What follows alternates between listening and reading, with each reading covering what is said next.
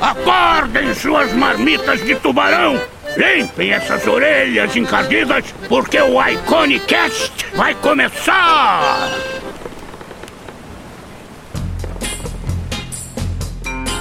Bom dia, boa tarde, boa noite, queridos marujos e marujas, e sejam muito bem-vindos a mais um Iconicast. Eu sou o Henrique Lira. Eu sou o Marco Álvares. E hoje nós recebemos o grandíssimo, magnânimo Daniel Wu, que não é um ator chinês famoso, no caso. É o Daniel Wu versão BR. ilustrador. ilustrador, ilustrador infantil. Um cara com carisma enorme que é, levou o nosso humor lá pra cima, né, Marquinhos? Sim. Ele bom. já entrou no cast aí, galera! É. Felizão. Foi muito bom, cara. E o foco do Daniel é ilustração infantil, apesar dele fazer muitas outras coisas, como publicidade, editorial. Mas a gente falou bastante sobre essa parte de você trabalhar para o público infantil, né? Também sobre a, a, vida de freelancer. Acho que a gente sempre acaba falando um pouquinho sobre isso, é difícil não falar. Né? E a gente também falou sobre coisas pessoais muito interessantes e acho que conversa também com todas as pessoas, que é sobre aceitação, você fazer o que gosta e também você viver uma realidade que não é compatível com quem você quer ser. Então, foi um papo muito rico, inclusive porque ele não veio diretamente da ilustração, ele era roteirista, trabalhava com rádio e TV, então vai ser interessante ver esse paralelo e acho que vocês vão gostar bastante do episódio. E eu vou falar a partir do Michael, porque ele tá com o aspirador de pó ligado lá. Então, se vocês. Muito obrigado para todos que estão se inscrevendo no nosso canal, estão dando like. Se inscreva aqui no nosso canal do YouTube. Dê like se você gostou, dê dislike se você não gostou, ou pelo menos justifica porque, por favor, a gente quer entender o que a gente poderia fazer melhor. Também, muito obrigado quem tá dando as estrelinhas é, ali no iTunes, como diria o Marco, para alimentar o estômago de Henrique Lira. E mimi, mimi, mimi. Tanto bordão bom para criar, ele criou. Enfim, né? E... Pera aí, mano. Não, não usa minha ausência. Eu tô aqui ainda, pô. Só tô quieto, mutado. Ai, vambora pra esse episódio, vambora.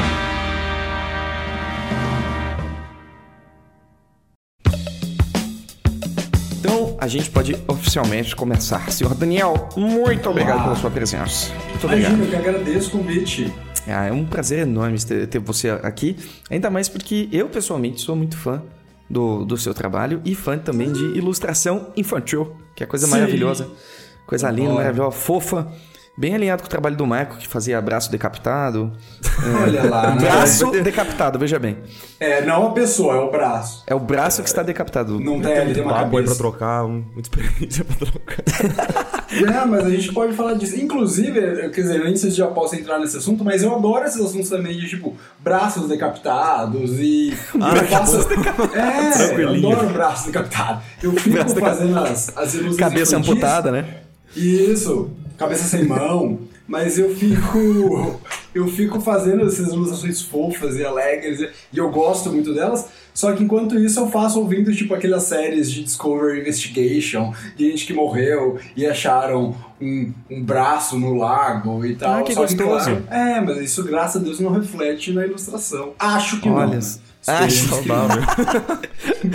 Engraçado você falar isso, cara, porque o Hiro é um exemplo disso, que ele é conhecido, ele, e ele já falou muito isso, que ele é conhecido pelo uhum. trabalho fofinho dele, que ele fazia principalmente para as bandejas do Mac, né? E ele começou através do quadrinho dele mostrar um outro lado dele. Que é muito Sim. interessante. Eu sinto que essas pessoas que fazem muita coisa fofa, elas uh, têm por trás ali tem uma coisinha, né? Né? Psicopatia. é, eu lembro é. que o Hiro, ele fez uma exposição faz alguns anos, uns três anos, só de demônios orientais, assim.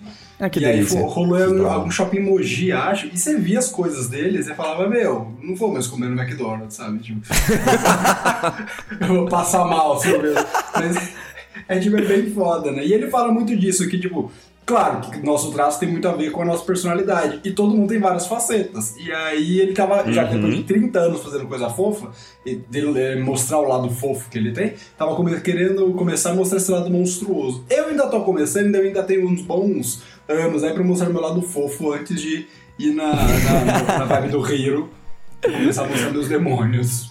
Ah, que genial, cara. Eu acho que é o acho que é o Jung que fala que a gente tem uma série de subpersonalidades e elas vão se manifestando de maneiras diferentes, assim. Então é, é, é, é, meio, eu não sei se é muito saudável a gente assumir que a gente é uma pessoa só específica, porque a gente a gente é várias pessoas ao longo da vida Sim, e né? até ao longo do Sim. dia às vezes, né? Sim, e não tem graça também, né? Se, se conviver e conversar com uma pessoa que tipo, é sempre a mesma coisa, não muda de opinião, não, não, quer dizer que ela não tá agregando né? nada, não tá, é, não tá, não tá absorvendo nada e fica uma coisa meio chata, né? Mas é. espero que as nossas manifestações se restringam à, à ilustração, por enquanto, né? É. Se eu for manifestar esse meu lado, que, que seja ilustração. É, vamos, vamos torcer que a gente não decapite nenhum braço, né? Decapite nenhum braço. Exatamente. Começando bem. Que papo saudável. bem. Bom, né?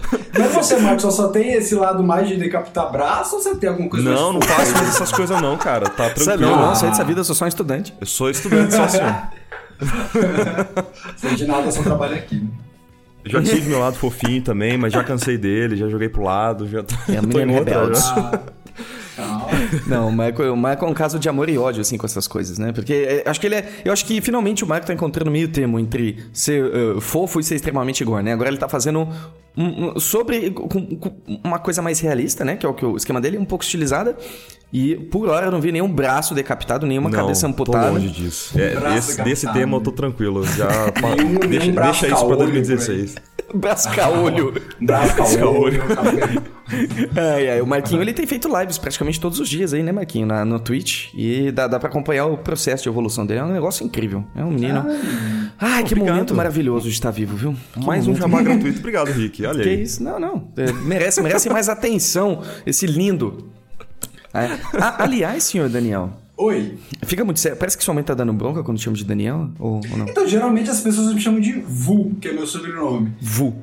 Vu. É que eu procurei é, Daniel Vu no é... Google, apareceu um ator chinês. Ai, pois Sim, é, menino. Nem me faz esse cara.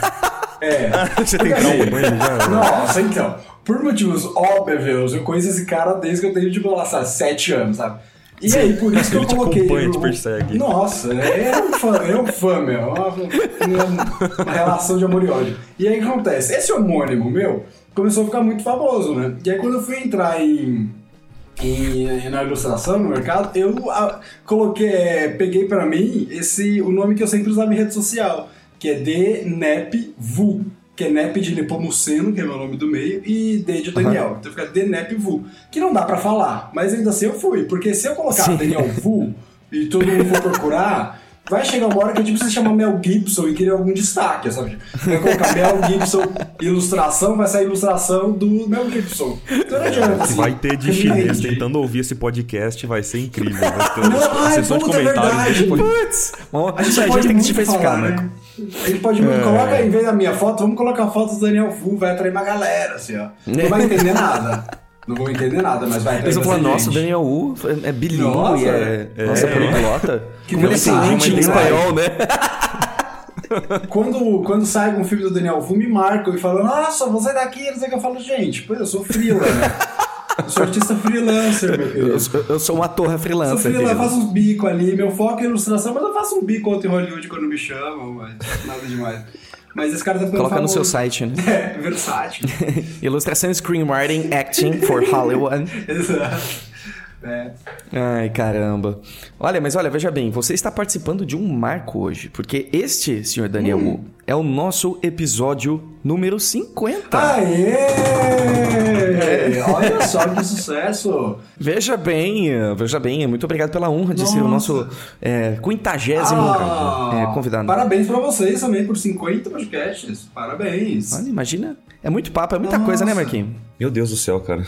50 episódios, puta 50. Ó, 50 dá, dá o quê? 100 horas aí, né? É, mais ou menos isso. É. Bom, mas vamos fazer valer esse episódio então, né? Ah, já tá valendo super. Tô me é. sentindo aquele cliente que passa no mercado e começa a cair toda aquele, aquela chuva de prata. Você faz os é. coisas do cliente. Assim. Eba, é. parabéns! você vai, você, aparece na página visitante. Você é o visitante número 1 milhão. Clique aqui para ganhar o seu carro zero. É. Ah, é muito bom. Senhor Daniel, me conte Oi. uma coisa. Por que você resolveu é, dedicar suas habilidades e os seus talentos, seus talentos naturais, porque você já nasceu sabendo, claro, claro é, às histórias do público infantil? Por que, que você resolveu falar com crianças hum. através do seu trabalho? Cara, eu gosto muito de falar com criança, é, particularmente porque eu acho adulto já meio caso perdido, assim, sabe? Eu acho as... louco! Diretamente. Você tenta resolver na raiz, então. É, porque eu acho que a gente. Eu vejo muito a, a ilustração como comunicação, né? Ela é uma forma de comunicação. E Sem dúvidas. eu gosto de trabalhar muito a questão de, de estética, de eh, representatividade. Eu acho que é uma forma de você apresentar o universo para as pessoas. né? Você fala o seu ponto de vista do, do Aham. universo para as pessoas. E com criança, pontualmente, é muito gostoso de trabalhar, porque elas são muito abertas ao que você vai falar, né? Então, Uhum. eu gosto de trabalhar com material didático, com literatura, para passar para a criança eh, tentar que- quebrar dentro dela algum preconceito que ela vá construir durante a vida. Você já começa a inserir algumas alguns insights de representatividade, de, de que Ah, o mundo legal. não é bem assim como. Quer dizer, o mundo é assim, mas é. Como posso dizer isso? Enfim. A gente tenta contornar. É, você tenta mostrar pra criança que pode ser de outra forma. Por exemplo, eu fiz agora, agora, Legal. eu fiz há anos, a Chapeuzinho Vermelha, só, Chapeuzinho Vermelho, só que ela sendo uma personagem negra. Porque a gente, quando pensa na Chapeuzinho Vermelho, uma protagonista padrão, a gente já tem um histórico que cresce na gente um personagem branco, por padrão, não por maldade, por padrão, porque a gente cresceu com esse histórico. Com a criança, você pode, nós temos a opção de representar de novo esse eh, estereótipo do herói branco ou fazer uma, uma heroína negra, que hoje a gente já tem muito estudo, tem muito diálogo e tal, e sabe que tem esse, esse movimento forte vindo é, e correto. Então acho que é, é legal também você, quando você mostra pra uma criança isso, ela já cresce com essa ideia, não, é, naturalmente cresce com a ideia de que tipo negros também são, podem ser protagonistas e tão naturalmente quanto brancos. Então com criança é Ah, mais que fácil você trabalhar isso, né? Elas estão mais vaso branco, assim, pra você conversar com elas sobre isso. É um pedaço de argila que ainda está sendo moldado, né? é isso aí. A gente, como nós como Tá mais molinha a argila. É, tá mais fresca, ela tá mais apta a ser moldada, né? Então nós, como ilustradores, acho que a gente tem esse, esse papel e a gente tem essa oportunidade de tomar um contato com ela, então contar uma história diferente das que ela vai ouvir por aí. Pra só pra ela pensar, Muito interessante. Eu gosto disso. Ah, que demais, cara. Então, basicamente, você tenta transcender só o papel de representar algo visualmente e você toma o cuidado de ajudar aquela pessoa a diversificar um pouco o pensamento dela, né? Sim, sim, porque é, eu acho que é o papel da ilustração, né? Eu me formei, na verdade, como roteirista, né? Eu fiz rádio e TV, e aí eu me formei em audiovisual e roteiro também. Então, eu sempre gostei muito de contar histórias. Eu, que, antes eu queria ser escritor e tal, porque eu sempre gostei muito de livro infantil, né? Foi para, por isso que eu entrei em ilustração, porque eu falei, ah, não vou contar a história como com ilustração, porque não dá dinheiro ao mercado, não sei o que, eu vou contar a história com texto, então. Fui, virei ilustra é, roteirista e tal, mas calhou eu também depois partir para o campo de ilustração. Então eu uso a ilustração não necessariamente só para ela ser bonita, ou só para ela ficar pendurada na parede de alguém, decorando o ambiente e tal, mas para contar histórias. É uma forma que eu tenho, não textual, de contar história. Eu me entendo nesse papel para com as crianças, sabe? Não só fazer um desenho que ela vai gostar e vai achar fofo, mas vai passar alguma história para ela, passar uma mensagem, enfim. Ah, demais. E que responsabilidade, né? Porque já que a gente tá falando com alguém tão é, aberto às coisas, a gente tem que tomar muito cuidado com o que a gente fala, né? Não, filho, pode falar à vontade. Eu já falei, adulto é tudo perdido. Eu não responsabilizo adulto. Temos na carga nossas ossos que tipo, a gente já tá. Nós já somos muito contaminados por isso, né? Não tem mais como ficar. é, eu não, não acho que ela tem como você ficar punindo as pessoas e- e por coisas que elas fazem por porque foram ensinadas a fazer, sabe? Você pode conversar, você explica e tal. Mas tá todo mundo sempre aprendendo. Nós na nossa cidade, os mais velhos, até algumas pessoas mais Claro. novas estão sempre aprendendo. Então não tem pra que você fazer essa, esse rechaço virtual que às vezes rola, sabe? Tipo, conversa com as pessoas, que o diálogo sempre é, é uma porta muito, muito útil nesse sentido, do que você ficar só rechaçando a pessoa e ela vai se sentir agredida e não vai adiantar de nada, sabe? Então, Uhum. né, não- acho que não tem muito problema. Aí eu falo merda toda hora. é normal. Eu, eu, eu também eu adoro a parte infantil, tanto que quando eu fui fazer os meus projetos, sempre era voltado ao público infantil, né? E, e é interessante a gente ver os cuidados é, que os canais têm, por exemplo. Quando eu fiz o meu, meu promo, o curta com a, com a Nickelodeon lá da, da Inglaterra, a gente tinha um, um cuidado muito grande de, por exemplo, não inserir objetos pontiagudos nas imagens, certo? Então, por exemplo, tinha um pirata. O pirata... Pega, por exemplo, o Jake and the Pirates da Disney, né? Que é do Sim. Peter Pan, que é pro público pré-escolar, né? A gente tá falando aí até uns 5, 6 anos, 4 anos mais ou menos. E o Capitão Gancho ele tem uma bolinha no, no gancho dele pra não machucar na, na ponta da bolinha, né? Mesmo sendo vilão. É, o vilão, só que o gancho dele não machuca, saca? Sim, tem uma bolinha entendi, na ponta. que interessante. Então, sempre tem esse tipo de cuidado, né? Até, por exemplo, na, na minha série, a ideia era que duas crianças, elas morassem numa casa num coqueiro. Não era uma casa na árvore, era uma casa no coqueiro, certo?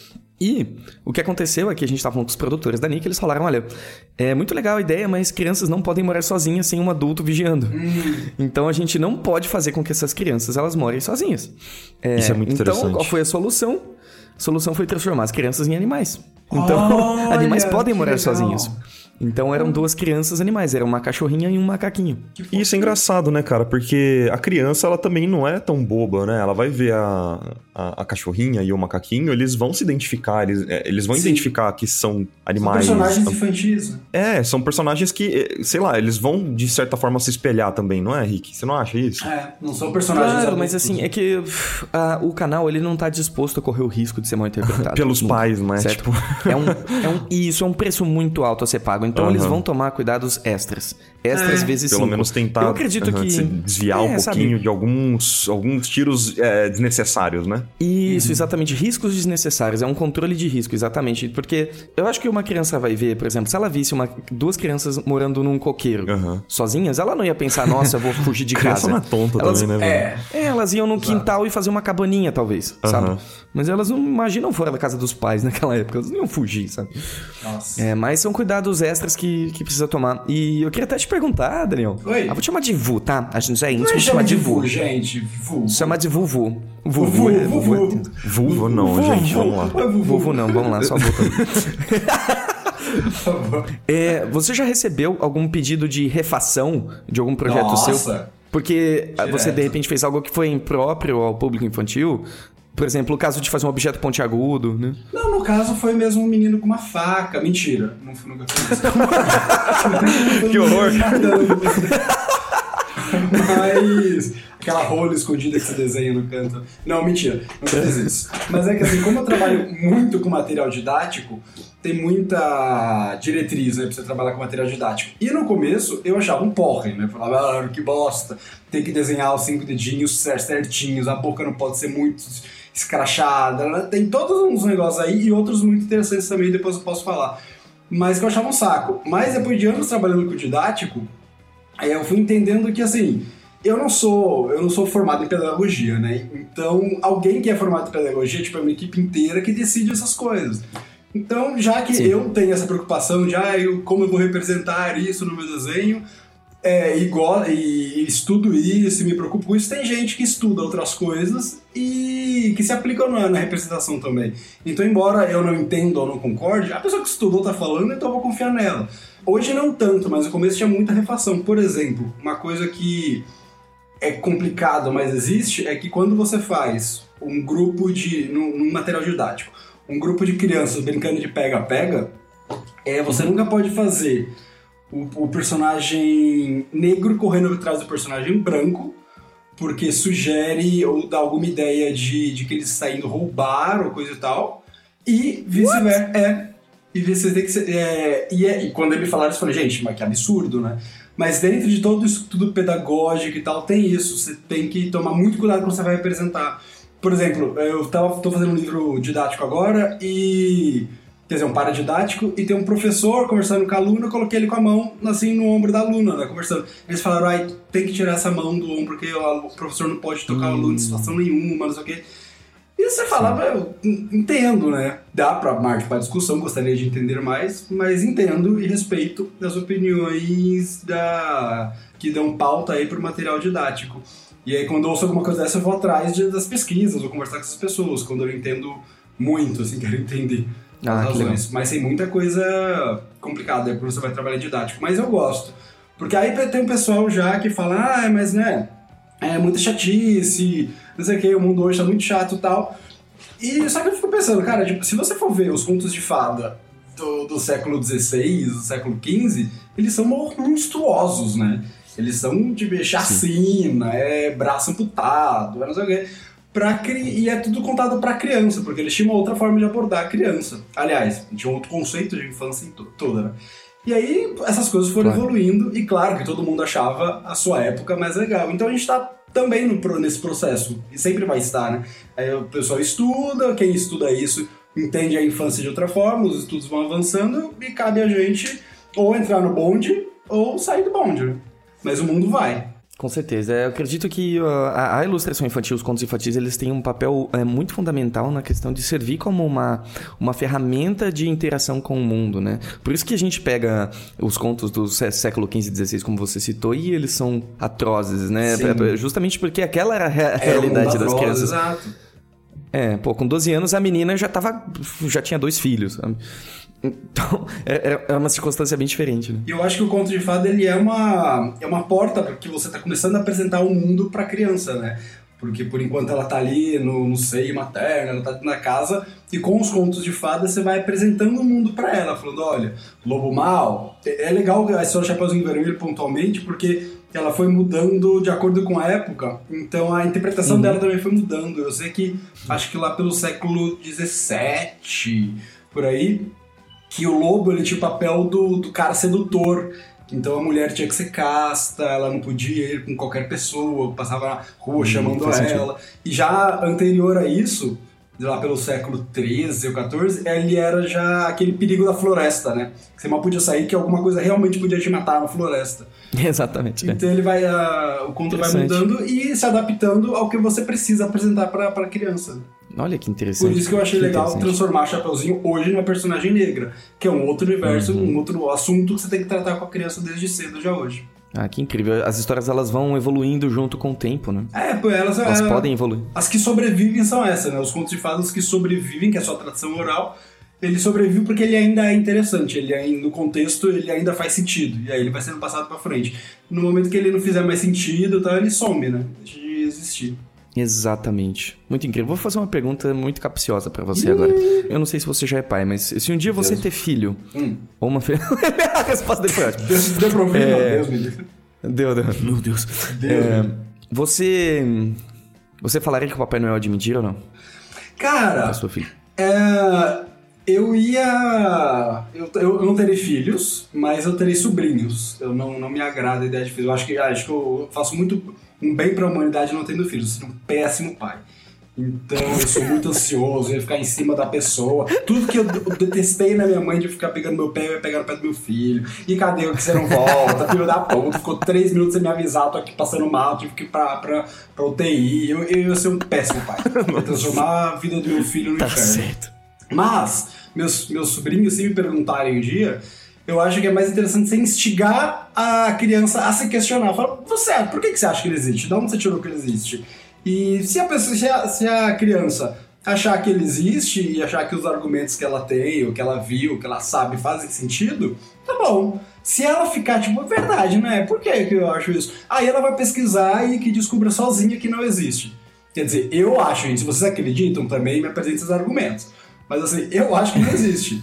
Então, se você, se você acredita, parabéns. Se você é, acha que seus argumentos são, são válidos, tá joia. Se não, vá procurar saber também, vai, vai se cuidar. Eu não, não daria uma resposta muito precisa. Por isso que eu acho que talvez eu seria um ótimo pai, péssimo pai. né? Sinceramente. Não, não, não. Acho que Você é um excelente pai, cara. Deixar a criança de pensar, acho que é a melhor sabe? coisa, né? Tipo, não tratar a criança como idiota, né? É, também acho que por muito trabalhar bastante com, com material infantil, a gente começa a não subestimar mais a criançada, né? É, então. É, exatamente. Eu, eu vi recentemente é um, um artigo sobre como uma mãe contou pro filho que o Papai Noel não existe, né? Porque tem uma época, acho que mais ou menos com 7 anos, que a criança começa a desconfiar, né? E aí o que aconteceu é. Quando ela sentiu, quando a mãe sentiu que o filho ela tava começando a desconfiar, sabe? Que talvez aquele Papai Noel seja meu tio, sabe? É, Eu vi ele beijando minha mãe, criança. né? Esquisito. é. Papai Noel! Maldita seja! podia ser. É. É papai mesmo. Titio Noel. né? E aí? Tio Noel, é. E aí, basicamente, o que ela fez, ela pegou a criança e falou: Olha, é, tá na hora de eu te contar um segredo. né? Filho, Papai Noel morreu. Destrói os sonhos da criança. Não é por aí. Ela disse: Olha, é o seguinte. é, tá na hora de você se tornar o Papai Noel. Era um ritual de, de, de transição na família. Nossa. Tipo, olha, eu acho que você já tem idade, você vai se tornar o Papai Noel. O Papai Noel são todas aquelas pessoas que dão presente para as pessoas que precisam. Então, eu quero que você pegue o seu amiguinho aqui da rua do lado, pensa no que ele mais quer e de noite você vai entrar lá em segredo e vai dar esse presente pro seu amiguinho.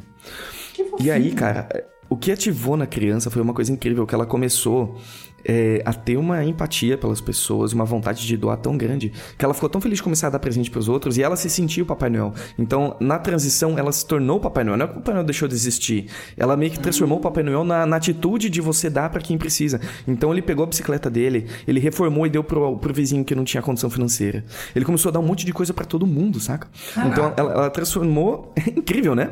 Ela transformou o Papai Noel nesse símbolo de, de caridade. É, no, ele e ele se tornou. numa ideologia, né? Mais do que numa figura. Exatamente. Então, basicamente, o Papai Noel não- não é que ele morreu, ele só foi ressignificado na cabeça da criança. E eu achei essa postura muito interessante.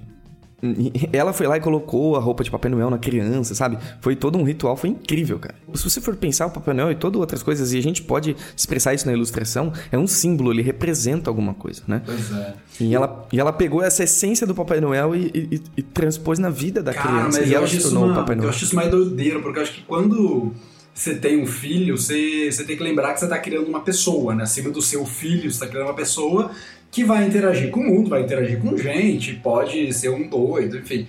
E aí, acho que é muita responsabilidade, vai ficar, ficar doido, porque essas perguntas que a gente tá fazendo são perguntas que a gente teve tempo de pensar, são perguntas que ah, alguma, os pais conversam sobre, falam experiências dele, mas tem aquelas perguntas filha da puta que criança vira pra você e faz, e tipo, você, meu filho, eu nunca ouvi falar dessa pergunta, pera, não, vou jogar no Google aqui pra ver o que, que as mães já falaram disso. Não tem o que fazer, tipo, numa, dessa, uma hora dessa eu ia surtar, sei lá, falar, ai, por exemplo, se eu nunca tivesse pensado no do Papai Noel, eu falar, ai, meu Papai Noel é, é um monstro, sei lá, tipo, imagina, porque eu, eu já virei pra um, quando eu tinha acho que uns 20 anos, eu trabalhava num lugar que tinha muita criança. Aí um dia, essas crianças vieram e eu ouvindo a conversa delas, né? E elas falando de Papai Noel, de Coelho da Páscoa na época, né? Ah, porque não sei o que, Coelho da Páscoa existe. Aí começaram a se questionar. Eu falava, ué, mas se Coelho da Páscoa. Não, uma menina falou, ah, mas eu nunca vi o Coelho da Páscoa, não sei o que. Ah, eu acho que é tipo Deus, a gente não vê, mas ele existe.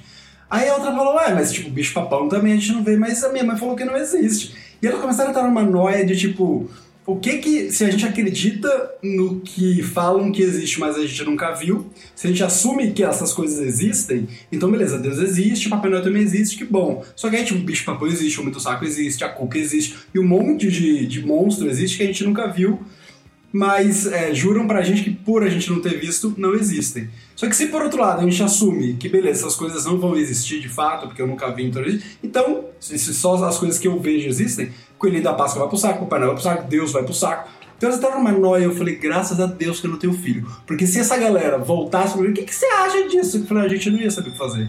Não ia fazer a menor ideia. Como você sai de uma situação dessa? A melhor resposta é deixar eles é, se responderem também, né? Tipo, quando você não sabe a É. resposta, não precisa ficar inventando, enganando a criança. Acho que você pode É. só chegar e falar, o que você acha? Né? Pronto, Nossa, a, pessoa- a criança vai se dar a resposta e pronto, né? Fazer ela Sim, pensar, né? Estimular o raciocínio. Eu acho que a melhor coisa é tornar. Eu acho, assim, pelo menos é, esse- esses são os. É, é o que eu acredito, sabe? Transformar a criança em, em um pensador, ah, um crítico desde cedo, eu acho que é a melhor coisa, sabe? É, não, não dar as respostas prontas, em certos momentos é até melhor. É.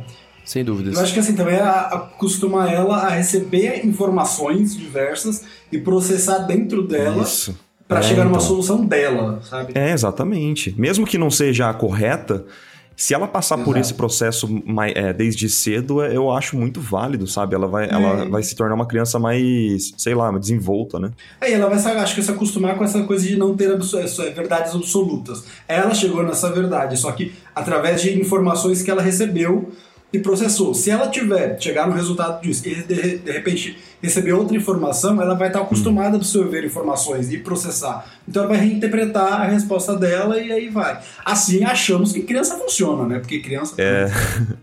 Ele já pensou que maravilhoso você dar um outro ponto de vista, né? Você dá uma outra coisa para ela questionar o próprio ponto de vista. Pronto, você formou um cidadão. Olha que maravilha. Ou maluco, o mundo não né? seria essa Ótimo. porcaria que, que tá. Ou maluco, daqui a pouco a criança surta, começa a ficar louca, não tem resposta, não é. Então, gente, Por isso que a paternidade é uma coisa complicada. Eu posso estragar meus sobrinhos, qualquer coisa. Eu falei, Não. "Ih, desculpa, hein, tô indo pra Europa. Mas, Ó, vou, vou ser sincero assim, cara. A gente chegou no, num. A gente conseguiu chegar muito longe com pais sem muita informação, sabe? Hoje a É gente verdade, tem tanta é informação verdade. que, Verdade. de verdade, assim, eu duvido que. se- que você estragaria um filho, sabe? Mas tem um, um negócio legal que o, o Leandro Carnal, um dia numa palestra dele, tem uma mãe que levantou lá e fez uma pergunta pra ele. Falou: Ah, Carnal, é, eu sou professora de yoga, meu, meu marido é, sei lá, tipo, um cara super, super zen, não sei o quê, e o nosso filho mais novo é muito agressivo, não tem essa agressividade em casa, e não sei de onde ele tirou isso, mas ele é muito, né? E aí ela falou, o que, que eu faço? né? A gente não sabe como lidar mais com ele. Aí o Karnal falou, olha, faça o que você achar melhor, porque assim, todo mundo tem problema, o seu filho vai crescer com problemas, porque toda pessoa cresce com problemas, e quando ele for se tratar, o psiquiatra, o psicólogo vai falar que a culpa é dos pais, porque a culpa sempre é dos pais. Independente do que você fizer. Independente do que você fizer, você vai gerar traumas, esses traumas formarão essa pessoa e a culpa vai ser sua. Então faça o que você quiser, não vai ter muito jeito mesmo. Só aproveita, né? Mas é verdade, cara. É. Também é, é muito inocente você acreditar que vai criar alguém, assim, perfeito, né? Sabe, sem nenhum problema. É, Né? e achar que tudo que você quer que seu filho aprenda, ele realmente vai aprender do jeito que você quer, né? Tem que ser sempre o Que nem contrário, você né? tava. É, você tava, que nem você tava falando, tem um universo inteiro aí que tá influenciando ele. Se eu fosse exatamente o que, eu, o que a minha mãe queria, imagina, eu tava casado com uma mulher, 30 filhos, evangélico, né? Não, não foi bem isso, mamãe. Mas aí que pai aprende junto também, vai junto. Tamo aí.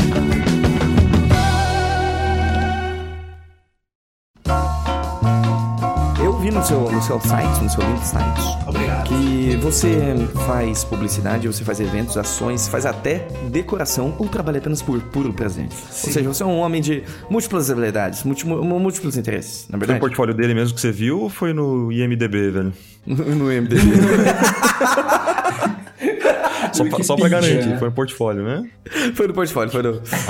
Exatamente. Você faz isso porque você gosta ou por necessidade? Assim, se você pudesse, você preferiria se especializar em uma coisa só? Ou essa pluralidade, assim, de desafios que vem de diversos lugares, ele te estimula? Ah, é que eu tenho, eu tenho um interesse que é pagar boleto, né? Que a gente chama. É pagar. Pô, esse é, interesse é legal. é ótimo. E assim, eu, é, eu, eu tenho um traço específico, mas onde ele se adequa, onde o cliente acha que adequa, tô indo atrás. Então, Certo. eu fiquei muito tempo fazendo didático. Um ano, eu entrei no meu editor de didáticos e fiquei o ano inteiro praticamente fazendo só didático. E me deu uma, uma agoniazinha, assim. Como eu sou muito ansioso, eu comecei a falar, gente, gosto muito de didático e tal, mas eu preciso fazer outras coisas, porque senão você entra numa, numa neulinha de produção em fábrica, sabe? Você sabe exatamente o que vai ser, o que o pedido Oh, que vai yeah. entrar. Então eu gosto de diversificar só pra receber uma brisa nova e falar, ah, uma animaçãozinha aqui, vamos fazer. Ah, um, um game, legal, outro tipo de narrativa, outro tipo de processo.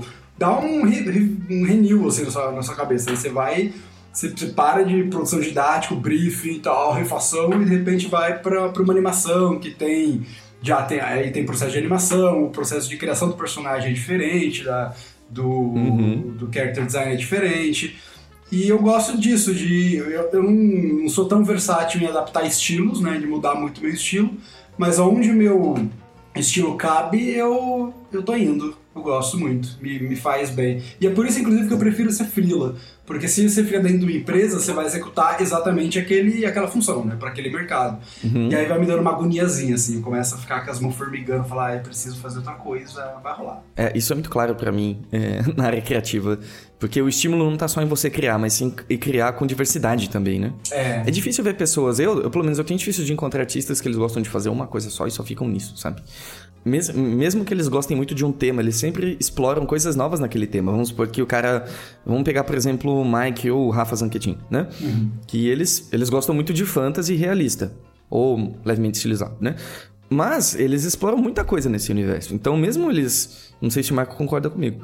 Mas ah, mesmo estando no universo fantasy, eles fazem uma coisa. Eles colocam eles ali, eles se reinventam e eles vão colocando um pouquinho deles cada vez mais, né? O que, que você acha, Marquinhos? Com certeza tem essa, essa exploração dentro dos universos, né? E, e acredito que. Assim, é que o Rafa, por exemplo, um exemplo muito claro para mim de que ele estava fazendo ilustração e muito bem sucedido com ilustração, certo? Só que chega um momento que você, é que nem o Daniel falou, chega no momento que você meio que já sabe o processo, sabe? Chega aquela mesmice, sabe? Então, acho que ele precisou de novos ares e ele começou a uhum. explorar uhum. concepts, entendeu? Só que ele já ficou tanto tempo nos concepts também que acho que ele sente saudade da ilustração, sabe? Então ele sempre fica pingando entre um e outro. É. Mas o estilo meio que já fica na, naquela. no traço que o Rafa gosta, assim, sabe? Ele não explora, não explora tanto os estilos, ele realmente explora uhum. dentro daquele universo diversas áreas, entendeu? É que eu acho que é que nem aquela saudadezinha saudável de, de relacionamento, sabe? Quando alguém vai viajar, você gosta, você curte o momento ali e tal. Mas você dá aquela saudadezinha e é gostoso. Eu, quando vou pra, para outras áreas além da editorial, que é que eu gosto, é, eu gosto muito, gosto realmente de fazer todas as coisas, e depois de um tempo ali eu sinto saudade mais rápido da editorial. Aí eu já ah, deixa eu pegar o livrozinho aqui para fazer. Aí quando você pega pra fazer, ah, que gostoso, e pronto. Aí fica mais uns. é exatamente assim. E como que você consegue manter o pique, manter o empenho, quando você já tá saturado de alguma coisa, mas você precisa continuar fazendo aquilo? Cara, uh, eu Sinceramente, eu, eu racionalizo bastante, porque eu, eu entendo o meu trabalho como, sinceramente, como uma prestação de serviço, até certo ponto. Sim. Então, eu tenho as minhas técnicas, né, os fundamentos artísticos que a gente tem, eu sei uhum. como o meu estilo já funciona, então eu, eu, eu sinto mais impacto de não ter é, ânimo na hora do RAF, do rascunho, porque o rascunho eu tenho que estar muito animado para fazer, eu tenho que estar interessado pelo projeto. Primeiro que eu dificilmente pego projetos que eu não acredito, que eu não me, que eu não me anime realmente. Apesar dos boletos, tudo, né? Mas eu só a, pego... A peneira começa aí. É, quando, tipo... Claro, né? Entra naquelas épocas que não tem projeto nenhum, cai um projeto, você pega e a animação é... Entrou um projeto, graças a Deus, amei, vou pagar meus boletos. Essa é a animação. Outras vezes, quando você tá mais estável, tipo, ah, entrou esse projeto aqui legalzinho, acho que vai ser gostoso fazer. Aí você pega, gosta dos personagens, já começa a criar e aí, nesse momento, é que eu gosto de fazer os rascunhos, porque você está empolgado. Se eu não estou empolgado no rascunho, o gestual não fica legal, a ideia da composição não fica legal tal, e aí eu tenho que parar, pensar que o meu cliente tem carinho por esse projeto dele, aí eu me dou uhum. aquele reboot e me empolgo pelo meu cliente, sabe? E aí consigo fazer um uhum. trabalho bom. Mas na parte de finalização, é, geralmente eu, eu, gosto do que eu tô fazendo, vai ficando cada vez mais fofinho, né? Enquanto você vai finalizando. Mas se eu tô muito, tipo, sei lá, doente ou com outras preocupações, eu racionalizo. É tipo, gente, é paleta. Vai, se a paleta não tá funcionando, eu vejo meus outros trabalhos, entendo a minha paleta e falo, ó, isso aqui vai cor aqui, aqui, aqui e tal. Boto um podcast, vou finalizando e vai no racional mesmo, sabe? A essência para mim tá no rascunho. Ali não pode, não pode cair peteca. Mas depois, se eu não tô animadão, eu vou no, no técnico mesmo, no processual, na, na fábrica chinesa aqui, uhum. na pastelaria. E aí sai. e qual que é o meio termo entre você fazer algo é, pastelaria e algo criativo? É, é, é, a questão do rascunho mesmo? Você acha que esse é o ponto vital, assim? Para não, pra ficar... não um, um, processo de industrial, assim? Eu acho que para mim é o rascunho, cara. Para mim é... Tem muita coisa dentro do rascunho, né? Tem, tipo, a expressão do personagem, tem o gestual, tem a composição, tem, tem toda a energia do desenho, acho que ela tá no rascunho, ela tá no papel. E eu só consigo fazer rascunho com lápis no papel, eu não consigo no digital ainda. Então eu uhum. gosto da energia que o rascunho que o rascunho extrai de mim, sabe? Uhum. Da energia criativa, do, do processo todo. Eu gosto muito do, da parte do rascunho. Adoro a parte da finalização também, quando estou empolgado. Mas não, é uma coisa que a, a finalização eu consigo fazer automática. Mas o rascunho eu não consigo fazer automático, não, não rola. Quer dizer, rola, mas fica ruim. É onde todas as possibilidades existem, né? Isso, é aquela papel em branco, sabe? Tipo, pode ser tudo a partir daqui. Então ele, ele, ele te exige muito mais, né? Eu acho, para mim. Falando em papel em branco, você tem o problema, a, a, grande crise do papel em branco, que você olha e fala, eu não sei nem por onde começar? Cara, graças a Deus nunca tive isso. Morro de medo de ter, mas nunca tive. Eu tenho. Eu tenho uma coisa que é. Eu gosto muito, que a gente, como a gente estava falando, de desenhar história, né? De contar história. Eu tenho um problema, eu travo mais quando você está no encontro assim, alguém vira e fala, ah, desenha aqui para mim alguma coisa. Esse desenho alguma Sim. coisa me bloqueia. Porque, além de interromper sua salada, não é nem isso. É tipo, eu não tenho, eu só consigo desenhar quando eu tenho uma historinha para contar. Eu tenho alguma piadinha, algum personagem que eu pensei. Desenhar qualquer coisa me dá um blank assim tipo, na cabeça. Você não tem história, eu começo a lembrar de alguma coisa que me aconteceu, alguma coisa que eu vi, né? Pra ver se eu extraio alguma coisa para desenhar ali. Desenhar só um personagem X não, não, não me é natural. E aí eu não tenho muito bloqueio criativo por isso, porque eu não, não projeto muito no, no objeto que eu vou desenhar, ou na técnica que eu vou usar, ou no rosto que eu vou fazer eu penso mais na história que eu quero contar. História sempre tem, porque você sempre vê coisas, você sempre ouve alguma coisa, vê uma piadinha, conversa com um amigo, brinca muito e tal. E aí eu sempre faço muita piada com todo mundo. Então isso gera muito, muito conteúdo para mim. Então, até hoje eu nunca tive bloqueio criativo. Acho que é mais fácil eu ter bloqueio criativo se eu ficar isoladão de todo mundo e numa caverna e aí eu não vou ter histórias para contar. Aí eu vou ter um bloqueio. Hum. Mas sobre, sobre, tipo, ah, eu não sei mais o que eu estudo, ou não sei que objeto eu desenho aqui, por enquanto eu não tive. E nem me ajuda muito, tipo, ai, ah, gente, me dê, me dê ideias, fale o que eu posso desenhar. Não me ajuda muito, porque essa é a ideia dos outros, não são minhas, eu acho estranho. Então, basicamente, a, a, o seu segredo para enfrentar o papel em branco é viver fora da caverna. É, pra mim é, é viver, né? todo mundo vejo em geral, né? No geral é viver, que é uma coisa que o ilustrador tem dificuldade, tem dificuldade, porque a gente tem muito essa Escutou cultura. O que é vida? Só pra saber. Vê no Google, procura no Google lá. Let me Google that for you. Deve ter, né? Peraí. É, eu estudo muito literatura sobre o que é vida fora da, da cadeira, né? Dessa cadeira de gamer que a gente tem. Mas é, eu, a gente tem muito essa cultura de não largar o sketchbook nunca, desenhar pra caralho, e isso é muito importante, de fato, assim, não, não dá para você querer chegar numa qualidade se você não treina todo dia, treina bastante, e a gente tem muita dificuldade, inclusive, de sair para se divertir e aí daqui a pouco você para e olha aquele gestual, você tá no parque assim, começa, nossa, olha aquele gestual assim. Isso é um, um, probleminha, porque eu acho que a gente também precisa sair para tipo, não pensar em ilustração, sai para beber, sai uhum. para pra levar fora, sai pra andar de bicicleta, sai pra ter, sai pra ter filho, ótimo, né? tenha filhos. sai ali pra ter um filho, filho, depois já volta, sabe?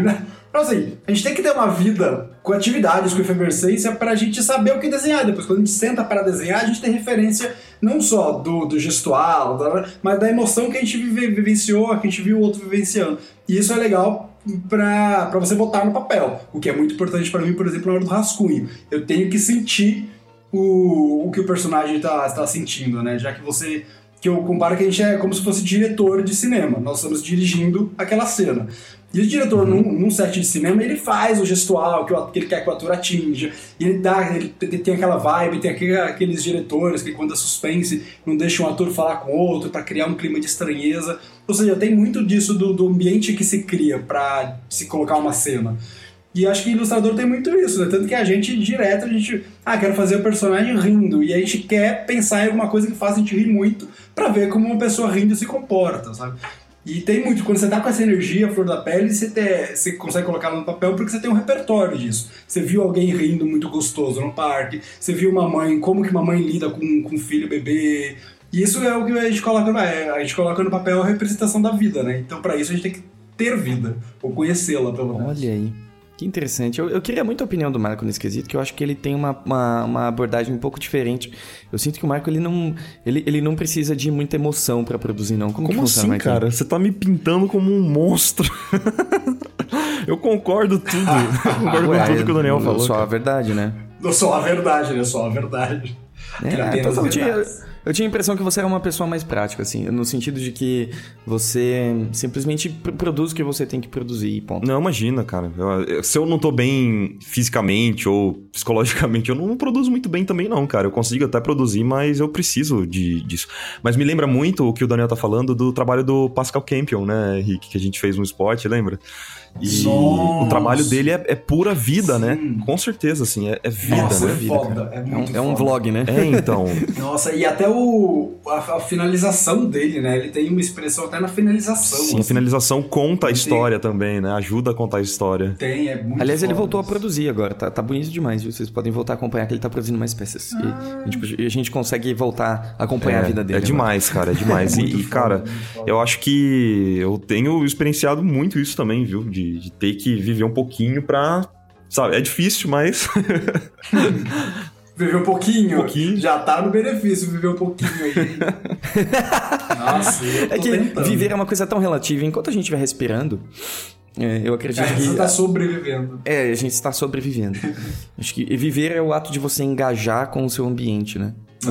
Ou, ou com você mesmo, pelo menos. É foda isso, né? Porque a gente sempre tá. Ou a gente tá sozinho trabalhando nesses processos que a gente tem de, de horas a fio, 10, 12 horas, ou a gente tá, tá fora, tá na rua pensando em ilustração. A gente dificilmente tem algum espaço de respiro na cabeça, né? A gente tá olhando a luz, a gente tá olhando as cores, a gente tá olhando o gestual. É complicado. Sim, mas eu, eu, eu não vejo isso como algo ruim, na verdade. Eu acho que se. Porque pode ser que a gente faça isso de maneira involuntária, mas eu acredito que é algo positivo, porque é algo que a gente vive.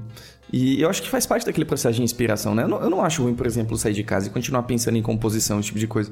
Eu, eu particularmente agora, eu, sempre busco oportunidade nas coisas. Eu sempre busco é, pensar como as coisas poderiam funcionar de uma maneira melhor. Desde um sachê de ketchup até eu não sei, um avião. Claro, eu tô- longe de ser um engenheiro, tá? Mas eu fico confabulando, sabe? Eu acho que é um exercício interessante. Você diz em questão de design. Em questão de, de tudo, cara. De tudo que você tá engajado na sua vida, sabe? Eu acho que desde o cozinheiro, que vai pensar quais foram os ingredientes utilizados, quanto de sal que aquela pessoa colocou na comida. E da mesma maneira que a gente faz com composições e luz quando a gente sai na rua, sabe? Eu acho que todo mundo, independente da área, vai estar antenado naquilo que é do seu interesse, né? É uma outra coisa que o Jung fala sobre que a vida vai lhe apresentando coisas para puxar o seu interesse para sua potência. Então a gente tem várias potencialidades não exercidas, não desenvolvidas, e a vida se manifesta, a vida vai apresentando interesses para que a gente possa aumentar essas potencialidades. Eu acho que entra um pouco nessa história de você naturalmente olhar para as coisas e já imaginar uma ilustração ou esse tipo de coisa. E eu acho que isso é extremamente positivo. Eu não vejo como um, pro- um problema é, essa questão de você se ligar e se desligar, porque eu acho que a gente- é, isso, isso faz parte da gente, sabe? É, eu acho que às vezes é até involuntário da nossa parte, né? Eu só. Às vezes, geral- às vezes não, geralmente. Mas é que eu fico meio preocupado, isso é muito pessoal meu, né? Como. é, eu fico meio preocupado quando isso começa a tomar muita conta da nossa vida, começa a dominar a gente. E a gente não tem mais domínio sobre isso, e começa a ficar meio sufocante. Eu só fiquei tranquilo com ilustração quando eu percebi que eu gosto muito do que eu faço, finalmente eu trabalho com o que eu gosto, de verdade, mas é, isso me gerou, me gerava muita ansiedade. E eu só fiquei pleno e tranquilo na minha vida pessoal, trabalhando com ilustração, quando eu percebi que, ok, mesmo sem ilustração, eu vou conseguir viver tranquilo, sabe? Eu vou trabalhar em outra área, eu vou fazer outras coisas, enfim, porque que nem você estava falando, a gente não tem só um ponto de interesse, né? A gente pode desenvolver outras áreas Uhum. e isso me deu um alívio, porque eu não gostava de sentir que eu dependia da ilustração e que se eu não Ah, tivesse certo. ilustração eu ia ser infeliz o resto da minha vida. Então calma, por enquanto tá dando tudo certo. Eu não sei o que vai acontecer daqui pra frente, eu não sei como é que vai ser o resto da minha vida. Então, por exemplo, posso desenvolver mal de Parkinson, por exemplo, e aí eu não consigo mais Sim. ilustrar, dependendo do nível, e eu não quero que, que eu ache que minha vida acabou a partir disso. Então, assim, por enquanto está maravilhoso, finalmente cheguei onde eu queria chegar, mas eh, daqui pra frente, dependendo do que acontecer, eu tenho família, eu tenho outras bases, né? Eu tô cuidando da saúde, Ah, então legal. assim, eh, acho legal eh, dividir ah, as- os, os pilares da sua vida, né? Porque se de repente um abala, você tem onde se equilibrar ainda. Ah, que Nossa, que profundo, que filosofia. Gente! Ah, que ótimo. Eu É. A, a- a gente- tem, a, a gente tem essa tendência, a gente consegue puxar essas coisas dos nossos convidados. é Nossa, eu maravilhoso. estou aqui num catarse. que bom, vô. Que, que bom, que bom. E que importante isso que você falou. Eu, eu sinto que a cobrança é cada vez maior da gente se dedicar 24 horas pra alguma coisa específica, a gente especializar, a gente fica, bom, eu quero ir pra Blizzard, eu quero ir pra Disney, Exato. eu quero, eu quero ir de patinete pro trabalho, eu quero levar meu cachorro. Então a, a pessoa É. vai lá e pega toda a energia vital dela e utiliza pra trabalhar e fazer isso. E eu acredito que em períodos. é, Bem específicos, isso é até ok. O problema é manter isso por longos períodos, né? Mas é, é muito interessante você falar isso porque mostra um outro ponto de vista né, de, de que você, você não pode colocar todos os seus ovos numa cesta só também, né? E É. fazer as pazes com o seu medo de não ser o suficiente. Exato. Eu acho que isso é muito importante. De você entender que você é mais do que só isso. Exato. E tá tudo bem. E outro problema muito grande de você colocar suas expectativas todas em um lugar só é que se você falhar, você vai ser miserável. Exato. Você vai se sentir miserável, né? Você fala, poxa, isso é tudo que eu tenho. Se alguém me tirar isso, bom. É interessante, por exemplo, quando a gente conversa com alguns ilustradores, fala, se você não tivesse o desenho, o que, que você faria? E as pessoas não sabem o que responder muitas vezes. É, é tipo, assim, se você me perguntar agora, eu também não faço a menor ideia. Não vou falar que, tipo, ah, em, em paralelo aqui estou fazendo curso de dramaturgia e tal. Não, eu estou investindo 100% do, em ilustração, porque é o que eu gosto. Mas, se acabar, eu não vou me desesperar. Eu sei que eu já me conscientizei disso, que eu não morro sem ilustração. Então, assim, ok, deu uma puta merda, sabe o que aconteceu? Eu não vou mais poder ser ilustrador? Calma, Daniel vamos pensar no que vamos fazer a partir de agora. E aí eu vou pensar em alguma outra coisa. Mas, é que nem você estava falando, tem uma hora que tem que dar esse gás mesmo, e é bom que dê mesmo. E aliás, eu só cheguei nesse raciocínio depois que, né, investi muito tempo em uma coisa só, começou a acabar a família, começou a acabar relacionamento, eu falei, para, se eu perder meu trabalho, eu vou me fuder. Aí eu comecei a. Né, depois, depois de passar por isso. Acho que é um período necessário, né? É, é de aprendizado. É né? muito da, daquela questão da, da tecnologia que sempre evolui, né? Se a gente ficar preso a uma coisa só, né? Por exemplo, ah, eu só posso ser isso. É, Se aquilo mudar e você não conseguir acompanhar de certa forma, Fudeu. você vai estar em maus lençóis. Então é, é importante que você se considere de certa forma um artista do que apenas uma pessoa que sabe mexer com aquela máquina. ferramenta. Porque se a ferramenta mudar é. e você não acompanhar, você você tá perdido, né? Eu sinto que a gente muitas vezes subestima a nossa habilidade de se reinventar. Que a gente acha que a gente é incapaz de se modelar é, nas circunstâncias. E o que é justamente o, o, o contrário, porque o ser humano ele é extremamente reinventivo. A gente tem a habilidade de se adaptar a tudo. É por isso que a gente existe, né? Se você É. pegar a história da humanidade, a gente está vivo porque a gente se reinventou várias vezes. Exato. A gente se readequou. E não é agora que isso vai parar de acontecer, né? É interessante isso, porque eu passei por isso recentemente. Essa, essa questão de quase que uma crise de identidade mesmo, assim, do tipo, quem que eu sou, o que que me representa, o que que eu sou, qual é o meu rótulo, sabe? E eu não acho que isso é muito saudável, de você se, se encaixar em uma coisa. Eu sou, acima de tudo, um ser humano com diversos interesses, que vai ter diversas, é, é, diversos interesses diferentes ao longo da vida e tá tudo bem, sabe? Então, fazer as pazes com os seus medos nesse aspecto eu acho que é, é muito importante, assim, que você trabalha com ilustração, com arte hoje, mas isso não necessariamente é você. Isso é uma parte de você, não é que nem aquele cara que manuar é a vida dele, né, Marco? Manuar é a minha vida. É um vídeo idiota que meu irmão me mostrou esse vídeo. ok. É que ele mandou um né, Marco? Tipo, como se eu soubesse da piada. É, ah, você é o senhor dos, dos memes, dos vídeos estranhos. É. Que é um cara que fala, pô, Manuar é minha vida, cara. Manuar é tudo. Mas quem que é Manuar? É um, Uma banda, é pô. É, é uma banda. Ah, Pô, você, Daniel Vu, você Olá. não conhece Manuar, você não, não sabe o que é bom. conheço, estou me penalizando aqui agora, mas já vou jogar no Google, porque é assim que a gente trabalha. Não, brincadeira. Tá, Então, mas de- ainda naquele tema, que é denso, mas enfim, é, a, gente, a gente é meio condicionado a, a, tipo, virar um CEO aos 25 anos, sabe? Você tem que ter a tua empresa e ser um fodaralho na sua área até os 25 anos, 26 no máximo, assim, É. senão você já tá pra lá. E aí você chega nos 26 e 7 e tem a famosa crise dos 30, né? Que você pega e fala, meu, tipo, já cumpriu o sonho dos outros, quando consegue, né? Por diversos fatores sociais. Quem consegue, chega e fala, meu, ok, já virei um CEO, já sou foda na minha área, e eu não tenho nem 30, tipo, e agora? Aí você começa a, se, a pensar nos quais são os seus sonhos de verdade. O que, que você, aliás, você começa a parar pra ter sonhos, né? Porque até então você foi cumprindo o sonho dos outros. Esse negócio de ter casa própria, e ter uma família, e cumprir todo o papel que a sociedade espera que você cumpra.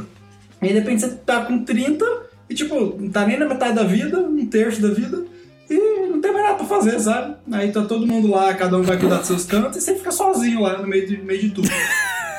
Ah, meu filho, vai se fuder. Ah. Aí que você vira. É horrível. Você já viveu muito é, a partir das expectativas dos outros no passado? Cara, muito, né? Porque agora vamos para um, um momento mais denso ainda dessa conversa, gente. Você tá ouvindo... delícia! Puxa o lencinho de papel. Mas é porque eu, eu sou gay, então desde muito pequeno você tem todo esse papel social que você tem que, tem que cumprir. E todo mundo tem que cumprir isso, né? Que é crescer, se formar, se especializar em alguma área, arrumar um parceiro, construir uma família, é, usar Doriana de manhã, passar no pão. Então, tipo, você tem todo esse papel social. ter um carro, você tem que ter um carro. Ah, mas eu não gosto de, de dirigir. Foda-se, você tem que ter um carro e tem que ser o melhor carro lá. Né? Então, tipo, a gente uhum. cresce, né? E nós ilustradores, a gente já tem esse pé meio fora, assim, falar, ah, não vai ser pra mim isso não, vou trabalhar de gravata não, mamãe. Mas eu, desde pequeno, já percebi, fudeu, mãe, esse negócio de, de mulher, de casar, ter filho aí, ovário, comigo não vai rolar no meu universo. E aí. Que ótimo. Aí você tem, você tem duas opções, né? Ou você vai, tipo, é. suprir as suas expectativas de o que, que você acha que vai ser o melhor para você, para uhum. atender a expectativa das pessoas que estão ao seu redor e teoricamente sabem o que é melhor para você. E aí você tem que optar. Isso, para mim, no caso, que sou, que sou gay desde muito cedo. Uhum. E aí você já fui desde cedo, já fui traçando isso. Depois eu falei, mãe, então, ó, ilustrador ainda, hein, pra ajudar. Aí foi, tipo, cada vez mais. e falando, mãe, não vou cumprir os seus, seus sonhos, tipo, vou atrás dos meus. E aí cê, eu fui construindo isso, mas desde cedo tem que. É que acho que desde cedo eu me livrei de expectativas. De algumas, não todas. Mas desde Sim. cedo eu me livrei de algumas expectativas que tinham em cima de mim e isso já foi me, me libertando para próximas. Mas é complicado, né? Não é é muito, é muito particular, é muito pessoal. Eu não oriento ninguém a tipo, não, vai aí, fala pra todo mundo que você quer ser ilustrador, vai seguir, ou fala que você é viado mesmo. Acho que cada um, cada um, cada um sabe o momento de, de abdicar das expectativas aí. Eu, eu acho que é muito difícil a gente viver ausente de expectativas, né? É uma coisa que eu particularmente tento, eu acho que o Michael ele tenta também, porque o Michael é o Zenão de Sítio, o grande histórico. E é, é, reduzir as nossas expectativas em relação às coisas é, para que tudo meio que fique bem internamente, sabe? E quando você não espera muito das coisas, se algo bom acontece, você fica feliz. Mas se você tem expectativas muito grandes em relação às coisas e elas não se concretizam, você se sente miserável. Cara, mas é a é mesma situação foda, com expectativas né? diferentes, né? É foda, ainda mais pelo menos aqui em São Paulo, que a gente mora, sabe? Tipo, no, no, mundo inteiro tem expectativa, mas em São Paulo, pontualmente, a primeira coisa que te perguntam quando te conhecem é tipo, com que, que você trabalha? Então, e, e no, o trabalho onde você tá já te representa. Não, ninguém quer saber, tipo, ah, e aí, você. Qual é essa relação? Lógico que seria uma pergunta muito estranha, mas assim, qual é a relação com a sua família? Ou tipo, ai, o que, que você gosta de fazer nas horas vagas? Que música que você gosta? Tem tantos outros pontos que te identificam e vão exatamente naquele que você não tem tanto controle assim, que é no que você trabalha. Tipo, depende da pessoa te contratar, depende de várias oportunidades, né? Ainda mais pra gente que é ilustrador não te define tão bem assim, né? Ah, qual é o seu cargo dentro da empresa? A gente tem muita essa expectativa do mundo em cima da gente e que a gente quer atender porque a gente é julgado por ela, né? Você é uhum. categorizado por onde você trabalha, qual cargo você ocupa, quantas horas. É, aqui em São Paulo, pelo menos, é lindo você falar que você varou a noite trabalhando. É honroso e, na verdade, é horrível, né? Porque enquanto você está trabalhando aí horas, tem alguém esperando você em casa. Então, enfim. E aí é difícil Não, você. Faz todo sentido. É difícil você chegar numa, numa, numa mesa de bar e falar, não, então eu sou freelancer, não tô sem job hoje, mas tá susto, não, não, tô, não tô morrendo por causa disso não. É complicado. É, é, é, é, é engraçado que você falou isso. É, porque no, no Japão, por exemplo, é, de fato, eu acredito, eu já ouvi falar muito sobre isso, eu não sei se é verdade. A primeira pergunta que alguém faz é o que você, o que você faz para viver, né? Uhum. E dependendo da sua resposta, o tratamento muda bastante. É, basicamente, o que a pessoa tá tentando falar na entrelinha é: você é digno da minha atenção? Deixa eu ver. Nossa senhora. Cara, pior que eu não acho que a gente esteja tão longe aqui em São Paulo. então. Sinceramente. Correndo. Ai, ai, ai. Pois é. Marquite, eu acho que seu áudio tá bem estranho. Tá tipo. Depois a gente coloca uma moça fazendo gesto no, no podcast. Ah, tudo bem, você sabe desenhar. Desenha aí, manda. desenha, desenha o que você quer falar. O pior, eu fui nessa pra, pra China, né? Porque lá na China ninguém fala inglês. Aí eu falei, não, beleza, eu sei eu sei desenhar, não se preocupa, desenho linguagem universal. E quando eu cheguei lá, você se toca que, tipo, os códigos são diferentes dos daqui. E aí eles entendem pouca coisa também. Aí você fala, ah, fudeu. não percebi. Nossa, eu fui.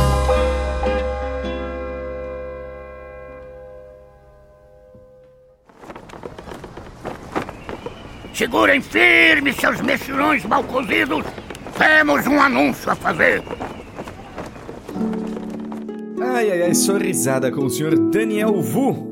E vim aqui rapidamente falar sobre a Saga do Artista Livre, um curso que eu, pessoalmente, criei com muito carinho, pensando em ajudar todos os artistas que querem conquistar cada vez mais oportunidades na área artística, viver do que gosta e impactar as pessoas de uma maneira positiva fazendo aquilo que ama. Então, se você tiver interesse em conhecer a saga, é só entrar em www.iconic.academy e conhecer a Saga do Artista Livre. Então, sem mais delongas, de volta para o nosso show. Falou bonito, Henrique. Caralho. Ah, tomei café, né?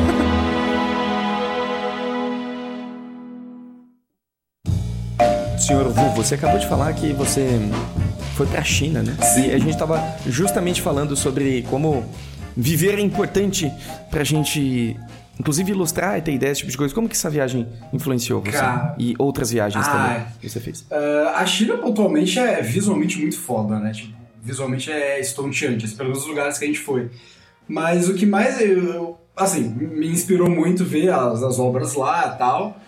Ah, inclusive fiz um. Tive que fazer um demônio agora numa ilustração e eu usei aqueles olhos esquisitos que eles usam, que tem umas voltinhas no, no olho, enfim, não sei explicar direito, mas graficamente me valeu bastante.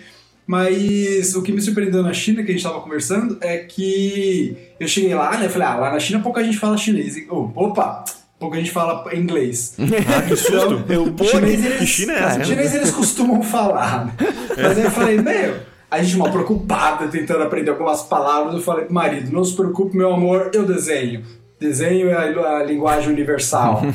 vem comigo, vem nas minhas costas que eu vou levar a gente na China tranquilo. E aí quando chegou lá, a gente- eu percebi que, tipo, os códigos mudam também. Então você desenhava, eu pra. Nossa, uma coisa horrorosa, mas pra representar nós e eles, aí eu desenhava tipo dois bonequinhos, paletinha assim, e pra eles eu colocava o que a gente estiliza como olho de oriental, né? Só que pra eles não é um olho de oriental. Nossa! Aliás, pra eles é tipo. É um olho- é um é um olho. olho, é um olho, né? Como você fala. E aí, tipo, eles não entendiam, claro, né? Aí, além de ficar meio, meio com vergonha de ter ofendido alguém, tu fala, cara, como é que a gente vai representar isso? Então você começa a pensar em outras formas de, de gráficas de representar, porque você tá tão acostumado com os seus símbolos que você chega lá e fala, meu, tem que repensar isso aqui que aqui não funciona. Os, os códigos de correr pra eles é diferente, comer, gestual, tudo é diferente pra eles. E isso foi bem legal. Deu, deu uns. Como é que eu vou me comunicar com o cara lá da China agora, vai? Que eu sei que os códigos não são iguais. Deu uns mind blow, assim, foi legal. Ai, deu uns mind Ah, blow. Henrique. Eu não lembro como é que fala em português, menino. Ai, Ai, como que é que fala mais ah, gente? eu passei uma semana é, na Disney. estourar Ah, acho que é, né? Acho que o Datena falou alguma coisa sobre isso essa semana. As pessoas viajadas. Passei uma semana ali na, na Disney, não lembro mais como fala. É ketchup, né? Ketchup, não é? Ah, é verdade. Querido, eu, eu- tô confundindo muitas languages Muitos agora. languages. Ai, meu Deus. Ai, ai, ai, ai. Como Eu tô bala- excluído aqui. Aqui, aqui nós fala porta, pô. Que é outro dialeto também. Tem nada dessas coisas. idioma. Ai, que engraçado, cara. Eu acho que isso dá, dá pra puxar um gancho interessante, assim. Quando você. Eu, eu, acredito que a gente consegue ser mais de nós mesmos quando a gente sai de casa, certo? É, é isso que eu acredito. É, como foi pra você essa transição de, por exemplo, sair da casa dos pais e ir morar sozinho? Vixe. Assim, na, em questão de, de vida. Posso, de vida posso mesmo. perguntar essa. Só pra complementar a sua pergunta, Rick. Por favor. Mais de nós mesmos quando a gente sai. Você diz que, então, quando você tá em casa, você veste alguma máscara de estar em casa, tipo isso? Essa é a pergunta. Talvez. É, uma, a gente sempre tem máscara social, né? Em, em toda situação. Eu acho que assim. É nesse tom que você tá perguntando? É isso. Você Não, não. o- o- na verdade, é que quando a gente tá na casa dos nossos pais, a gente tem que seguir regras que Ah, não são sim, nossas muitas entendi. vezes. Uhum. Então, quando a gente tá por conta própria, a gente começa a descobrir coisas sobre nós mesmos que a gente também Hum. não sabia. E eu acho que é mais nesse sentido, né? Então, de que maneira isso impactou na sua vida, Vô? Cara, eu acho que assim, eu costumo falar que você não tá maduro quando você sai da casa dos seus pais. Você tá maduro quando você quer voltar pra casa dos seus pais. Porque aí você começa a perceber que, tipo, a vida não é tão divertida. Quer dizer, a vida é muito divertida. Mas logo que você, logo que você sai de casa, você fala, ah, gandaia, ah, eu vou poder sair, pelo menos no meu caso, vou poder sair sem ter que ligar pra minha mãe, vou passar a noite fora, ai, noite acordada. Mas isso são coisas que são muito divertidas quando você tem, sei lá, 20, 25 anos. Hoje, aos 30, quando meu marido não vai passar a noite em casa, eu falo, ah, hoje é noite de solteiro. Eu pego, escolho um bom filme de terror, compro nuggets e Pepsi. e é uma delícia. É maravilhoso. passar- Outro dia ele ligou e falou: Ah, então não vai mais rolar aquela festa que eu ia. Falei, ah, Gabriel, arruma coisa na rua pra fazer, não volta pra casa. Hoje é minha noite de solteiro, não quero ver você Eu tenho um encontro com o Netflix. com, com, com, o Jason. Netflix e um pote de sorvete. Exato. Deixa. Então, eu acho que quando eu saí de casa, é, você começa a, a- a- a se pensar como um indivíduo. Começa, porque até então você é filho. Aí de repente você tá sem seus pais. E aí, tipo, não tem mais aquele vortex que você joga a roupa suja ela aparece na tua, na tua gaveta limpa, dobrada. É estranho, né? Cara, sabe que eu, foi, foi doido quando, tipo, eu me sentindo muito foda, né? Vou morar sozinho, comprei meu edredom, comprei minha cama. Eu falei, olha, eu sou muito foda, vou decorar meu apartamento. Eu estou comprando as minhas coisas, né? Tem esse poder também que a indep- independência financeira te dá. Até que eu fui lavar a louça e aí, tipo, eu percebi que não tinha bucha. Eu falei, cara, tem que comprar bosta de uma bucha. Porque, tipo, bucha é uma coisa que ninguém pensa em comprar. tipo, eu nunca comprei Ela dava spawn na Exato, cozinha, né? quem compra uma bucha? Quem vai gastar dinheiro comprando bucha? Só que bucha, abridor de lata, são coisas que, tipo, você nunca parou pra pensar. Eles existem. Eles só existem na natureza. Né? É aquela sessão do mercado que ninguém entra, né? Ninguém. Você, você só descobre em um momento da E vida. aí você fala, cara. Você se vê na sessão de. Você se vê na sessão de limpeza. Exato. Questionando Não, sua você, você, você existência. fala, que nem eu, tenho o cartão do, do, do dia pra comprar coisa com desconto. Quando? Você tá naquele momento que você se pega na sessão de tentando identificar qual que vai ser o cheiro da sua roupa pra não lavar, Ai, né? que depressão. É, exatamente. Não, aquele Será que eu momento quero esse cheiro esse mês? Que você tá naquela, naquela mesa de bar que antigamente você ficava falando de, de balada e, beber, é, e bebida. Aí de repente você tá com os mesmos amigos e vocês são mega empolgados discutindo de promoção de lavadora. Que o fu- fulano comprou uma, uma lave seca maravilhosa. E a minha geladeira, que agora tem o, o freezer no- na parte de baixo, e é ótimo que você precisa ficar agachando toda hora. Quando você se depara com essa situação, te dá um. Ah, sei lá, eu sempre gostei muito de ser velho, né? Eu, eu sempre, nunca gostei muito de. Ser Eu velho. nunca gostei muito de muita farra, de passar 4, 5 noites por semana varando a noite.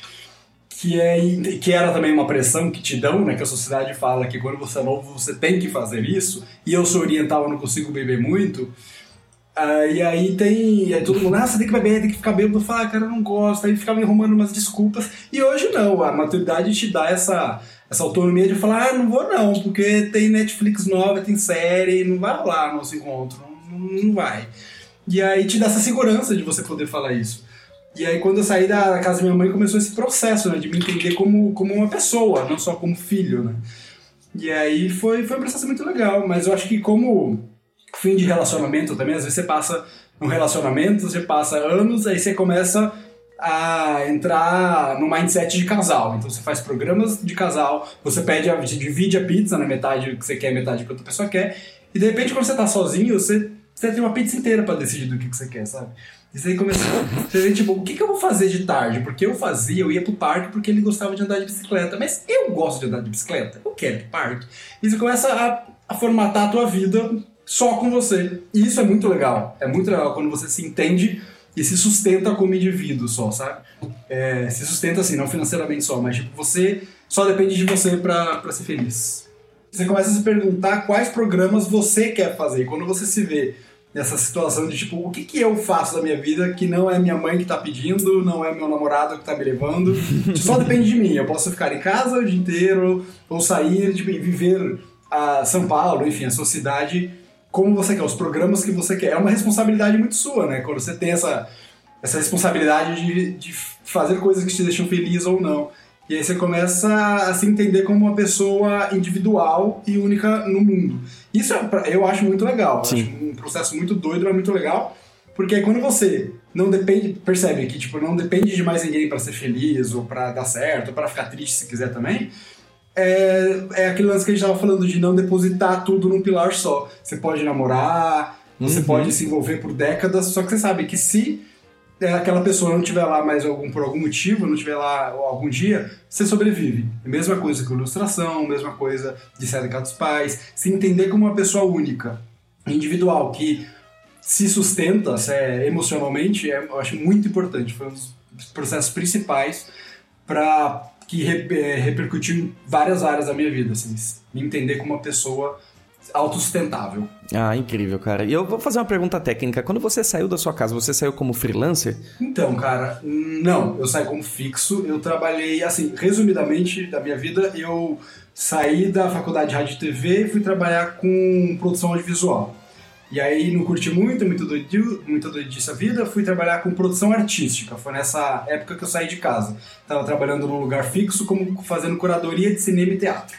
Que demais. E aí foi bem legal essa fase, vi um monte de filme de graça, era ótimo. E aí, depois de Vantagem? E aí, foi essa época que eu deixei barba crescer, porque eu aparecia com essa cara em berber nos, nos- nas produções de teatro lá pra selecionar a peça. Aí o pessoal, ah, cadê o senhor Daniel? Eu falei, sou eu, o senhor Daniel, criança. e aí eu deixei barba pra ver se tomava algum respeito pela, pelo mercado. Mas aí, enfim. Aí eu via, tipo. Aí o pessoal falou: ó, você só vai ficar bem numa área quando você olhar pro seu chefe e se ver no lugar dele. Aí eu olhava pro pessoal que tá nessa área de curadoria de cinema e teatro e era tipo aquele cara que tá com paletó marrom, rabo de cavalo, óculos. Falei: ih, não, não vai rolar pra mim isso não. E aí Não gostei falei, do "Não, vou pra visual." Produção de... Aí fui. Falei, não, vou tomar aqueles coquetel. Falei, ah, não vai rolar, não. Essa roupa horrorosa. E aí eu peguei e fui pra. Por causa da roupa. Da roupa. Eu não tenho paletó marronzinho assim pra usar. Combina com os meus olhos, Peguei. esse paletó. Não combina. E aí eu peguei e falei, não, vou pra. Aí eu já fui enveredando pra produção de eventos. Aí eu já tava fora da casa dos meus pais. E aí, produção de evento eu fiquei bastante tempo, fazendo produção artística de eventos também. Que é cuidar do, do palco, fazer a, o texto que o cara vai ler lá na frente, cuidar da apresentação, cuidar do camarim do artista, fazer o contrato do artista, tal, tal, tal. Muita planilha, né?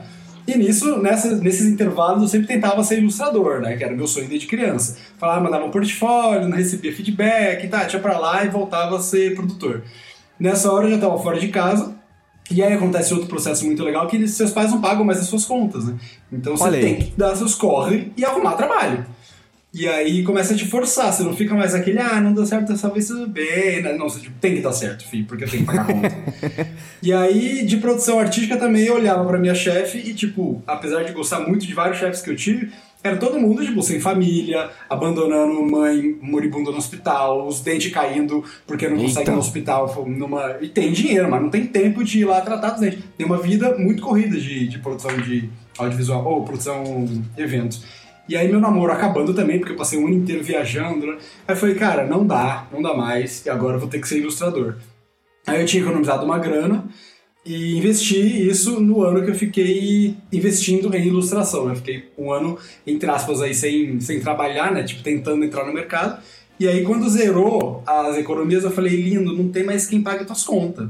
Então vai ter que arrumar dinheiro agora e vai ter que ser com ilustração. Aí começou. Aí você grita, né? Não, ó, faço sim, faço. Aí foi roubando dinheirinho, foi criando alguma estabilidade. E hoje cá estou desesperado de novo. Não, hoje estou aqui. Me ajuda! Me ajuda, pelo amor de Deus.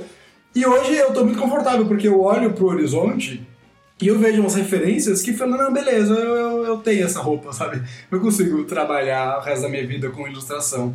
Tô, tô tranquilo hoje. Ai, que maravilha, cara. Que, que bom escutar isso. E que legal. É, você falou uma coisa que eu acho que é vital, que é a questão de colocar um- um- um- o tubarão no aquário, né? Que eu acho que durante muito tempo da nossa vida a gente vive num aquário que só tem peixinho. Peixinho fica lá passeando. aí vai lá, fica chupando vidro. E aí entra no barquinho de cerâmica. Mas quando a gente coloca um tubarão no aquário, o comportamento dos peixes muda bastante, não é? Eles agora eles têm medo de ser comidos, então eles passam a andar porque senão eles vão ser comidos. E eu acho que de vez em quando a gente tem que colocar um tubarão no nosso aquário pra gente levantar o popô e fazer alguma coisa a respeito das coisas, né? E mas é foda isso, né? É difícil você. Se, É se não entrar um tubarão no aquário, e tipo, quem coloca o tubarão é uma terceira pessoa, né? Não é você que faz um referendo pro tubarão Ah, entrar. mas às vezes é você mesmo. Às vezes você, por exemplo, o Marcos colocou um tubarão no aquário dele, na minha opinião. Ele falou: agora vai eu racho, vou fazer live todo dia. Isso pra mim é um tubarão. É, eu falei, Ah, sabe, tchau Henrique, sim, adeus patrão. É. é foda isso. É muito Mas foda. Tem que ter ninguém quer fazer isso. Ninguém quer fazer isso. Nossa, eu nunca consegui me demitir, por exemplo. A gente sabe que a gente tá no emprego que a gente não quer mais resto da nossa vida. Mas, tipo, é, tem que ter muito caralho pra conseguir se demitir. Sabe? Falar, eu vou enfrentar, eu vou ficar, talvez fique sem dinheiro, aí, isso aqui. Mas a gente também sabe que, tipo, tentar outras coisas enquanto tá com o trabalho é muito difícil, é muito É, complicado. eu acho que. Então é difícil. Eu acho que a pessoa. Eu acho é, Eu acho que tem que acontecer alguma coisa na vida da pessoa pra, pra ela começar a, a se mexer, entendeu? Eu, eu acredito nisso. É verdade. É muito difícil as pessoas saírem da zona de conforto por conta própria. Ah, eu quero. Agora, ah, eu tô tranquilo aqui, não. Eu vou começar a fazer coisas diferentes. Eu quero, quero arriscar uma coisa nova, sabe? Que, não- que eu não tenho certeza nem garantia nenhuma de que vai dar certo. sabe? É muito difícil fazer. Você tem que ser É. meio louco, eu acho, sabe? Até. Ainda mais se de- dependendo do estágio de vida que você tá, você tem uma família, É, então. gente que depende de você, fica pior ainda. Exatamente. Mas eu acho que esse fato, por exemplo, de, se você tem pessoas que dependem de você, É. aí, cara, o, o tubarão não sai, não. O tubarão fica lá. E seria até imprudente você, É, né? esse, é, o- esse é o tubarão, acho. É, então. Mas, cara, sei lá, e, não devia ser assim, né? A gente devia fazer muito mais coisa por nós do que por conta dos outros. Tipo, no mesmo coisa de projeto pessoal. Quanto projeto pessoal que a gente tá engavetado, que a gente não toca, mas o cliente velho. manda e fala, ó, pra semana que vem você faz, sabe? Não devia ser assim. Mas eu acho que a gente consegue encontrar um equilíbrio entre as coisas, sabe? Eventualmente a gente consegue fazer um projeto pessoal e também trabalhar. Eu acho que a gente não precisa negligenciar totalmente tudo. Claro que é difícil, né? É, é sempre difícil, É. mas eu acredito que, acima de tudo, nós somos seres biológicos. E eu acho que muito da, da nossa. Da física mesmo, do nosso corpo, ele influencia na maneira que a gente trabalha, certo? Por exemplo, você não vai conseguir trabalhar com qualidade sem dormir durante 48 horas.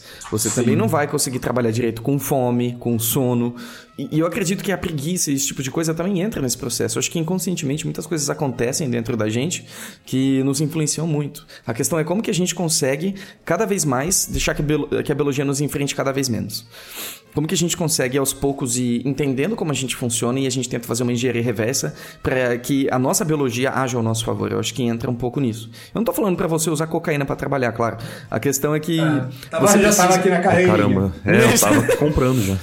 Lá, Olha aí. já tava aqui nos contatos. Mas, por exemplo, se você se autoanalisar com frequência, entender que depois do almoço é um momento difícil de você trabalhar e faz que nem o Marco se força a desenhar justamente nesse momento, entendeu? E Esse tipo de coisa, você começar a se, a se entender, eu acho que é importante, sabe? E a gente também não pode eh, se exigir ser um super-herói, eu acho que É, a gente tem uma impressão muito distorcida de como a vida das outras pessoas é. A gente acha que todo mundo tá fazendo as coisas de um jeito melhor que a gente. Acho que como a gente falou no episódio da, da Rebeca Prado, né, Marquito? Que a gente. Que o Patrick Mackenzie lá é um cara. Um, um venture capitalist, que, que ele falou que, cara, não existe um lugar é, secreto onde existem pessoas inteligentes que não têm falhas, que dominam o mundo, sabe? To- em todo lugar existem falhas, seja no Google, no Facebook, no- na Apple, etc. Não, não existe esse lugar perfeito, né? No Facebook. Ai, desculpa, gente, eu ainda tô me acostumando com, o accent brasileiro. O Gagal. Ai, que saco. Mas é. A gente cria essa, essa aura né, de que todo mundo é imbatível e a gente também tem que ser. E aí mais pressão, mais ansiedade, lá, lá, lá, lá. Essa Exatamente, mas-. Um- Uma coisa que eu acho importante a gente ter em mente é que a gente pode colocar os tubarões para nós mesmos. É mais difícil, assim, eu concordo muito com o Marquite quando, a gente, quando ele falou que coisas externas às vezes precisam acontecer para você se mover. Seja os boletos, seja alguma tragédia, espero que não. Mas Cara, acho que você consegue criar os seus próprios tubarões. Você pode colocar internamente diversas escassez, diversas, diversas datas, tipo, olha, isso tem que acontecer porque isso é natural de mim. Eu quero que eu quero ser essa pessoa. Então você pode gerar sua própria escassez, suas próprias, eh, seus próprios, É. eh, suas próprias restrições. e Falar não, eu quero fazer isso, eu vou me dedicar a isso. E ponto. Sim, sim, eu acho que esse é o ideal, na verdade. Agora eu estou atingindo esse. Esse aliás, as coisas, por exemplo, a Chapeuzinho mesmo, Chapeuzinho Vermelho, alguns projetos pessoais que eu tive, é, é- dá certo quando você coloca o tubarão dentro do, do aquário. Exatamente porque se você ficar dependendo de alguém colocar, você não sabe quando vai acontecer isso e não, dá, não é legal deixar a sua vida na mão de outra pessoa. Né? O ideal seria, o ideal é quando você começa a pegar os tubarões e jogar dentro do seu aquário pra levantar a bunda e fazer alguma coisa. Mas é complicado. né? Ah, nunca é fácil, né? Mas. Nunca. Mas por isso que é bom, né? Porque se fosse fácil também, não ia ter graça. É legal porque você, você- você se dá um orgulho quando você, você faz as coisas sem precisar de é, aprovações ou, enfim, influências externas. Você fica mais orgulhoso ainda quando você, quando você completa. Sabe? Você fala, ó, fiz e fiz porque eu quis. É tipo, você tomando as rédeas da sua vida, sabe? É uma coisa bem gostosa. É, é, é o que eu sempre gosto de falar em relação a ao sofrimento, certo? Porque vai ser doloroso você crescer, você aprender, você aprender a fazer mão direito, você aprender a desenhar cabeça direito, a fazer é, braço decapitado, né? Braço decapitado. um braço decapitado. Mas, olha que interessante, no futuro o que, que vai ficar? Vai ficar o, seu, o resultado desse sofrimento ou o sofrimento em si? Você ainda vai estar sofrendo daqui dois Exato, anos, exato. depois que aprender a fazer? Não, não vai, sabe? Então, o- os resultados ficam e o sofrimento não. Então, claro que é doloroso, é desconfortável. Acho que desconfortável é a palavra-chave, né? É muito desconfortável a gente é, ter que passar por isso.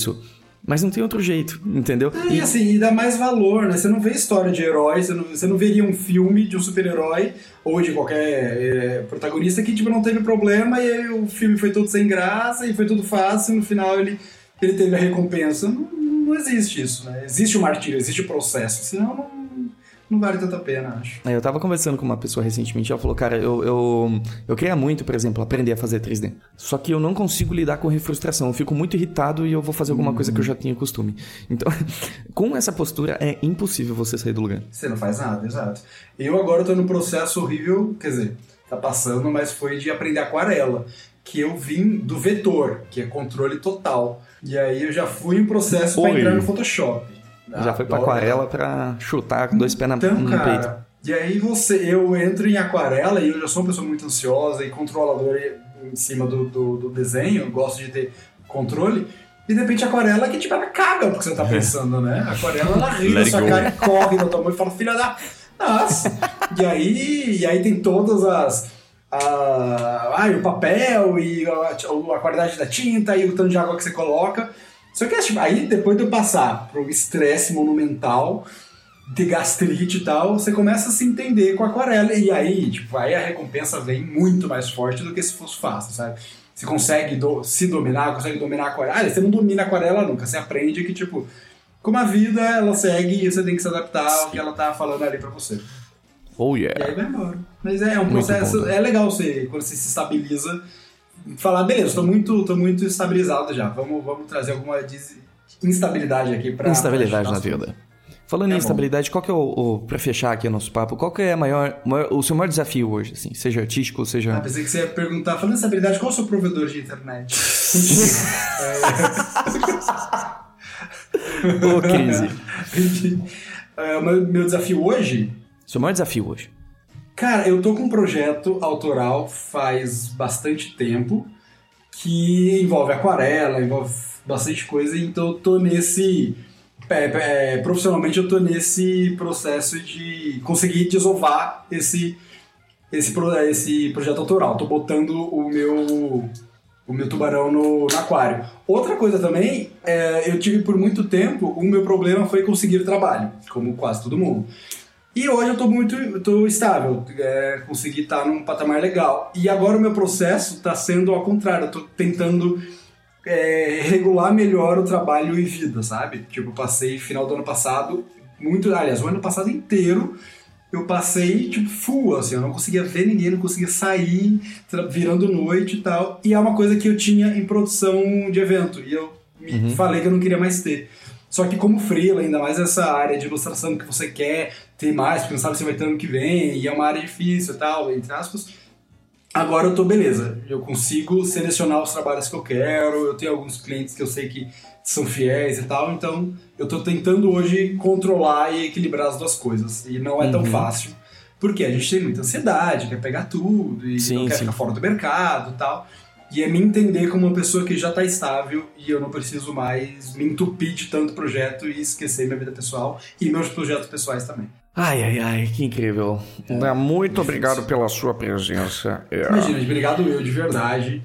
Ai, Obrigadão thank you quer dizer obrigado. Ai, thank you. Ai, Ai, sorry, quer dizer, desculpa. Como fala. Aquele que fala com sotaque pra brasileiro ainda, né? Ai, thank you, viu? Thank you. Não lembro como é que fala. Thank you. Thank you. acho, acho que vale a pena, acho que vale a pena eu fechar com uma, uma pequena história que eu, eu, eu trabalhava em agência, aí tinha uma cliente que ela era extremamente excêntrica e peculiar. A gente tinha sugerido uma alteração, né, num, num projeto, e ela respondeu: "Olha, isso eu não sei se vai dar pra fazer, tá? Se der, ok, se não, SS. So sorry." Eu, Cara, Nossa minha vida mudou. Cara, eu, eu nunca tive que me segurar tanto na minha vida, cara. É isso, pronto. Agora Ai, a gente pode gente, fechar. por uma, por uma dessas que eu sou contra o porte de arma. Porque se eu tenho uma arma numa cesta, eu me tiro pro alto já. Pá! Pelo amor de Deus! Nossa senhora.